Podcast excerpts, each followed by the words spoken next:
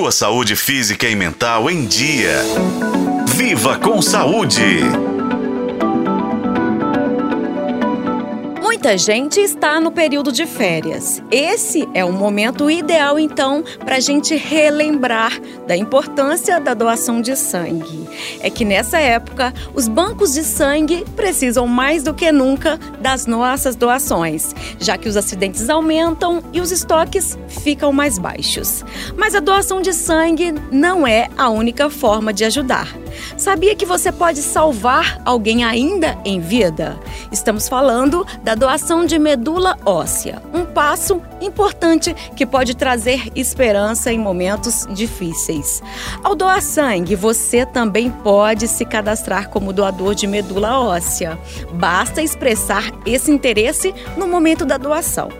A hematologista e coordenadora técnica da AMEL, Associação da Medula Óssea, Carmen Vergueiro, dá mais detalhes de como funciona esse cadastro. É muito simples você se cadastrar como doador de medula óssea. A primeira parte do, é você ir até um hemocentro mais próximo de você, levar os seus dados, preencher uma ficha cadastral e colher uma amostra de sangue, um simples exame de laboratório que vai fazer o seu teste de compatibilidade. Essa fase, quem tem até 35 anos em bom estado de saúde pode fazer.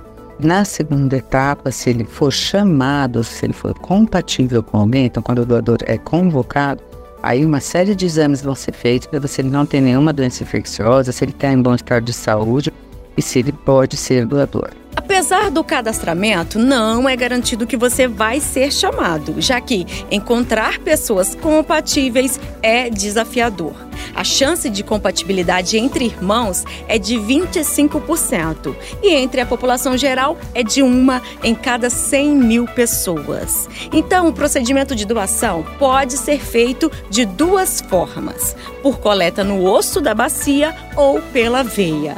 E só para você ter uma ideia, atualmente 650 pessoas estão na fila de espera para receber uma medula óssea no Brasil, segundo o Redome, Registro Nacional de Doadores de Medula Óssea.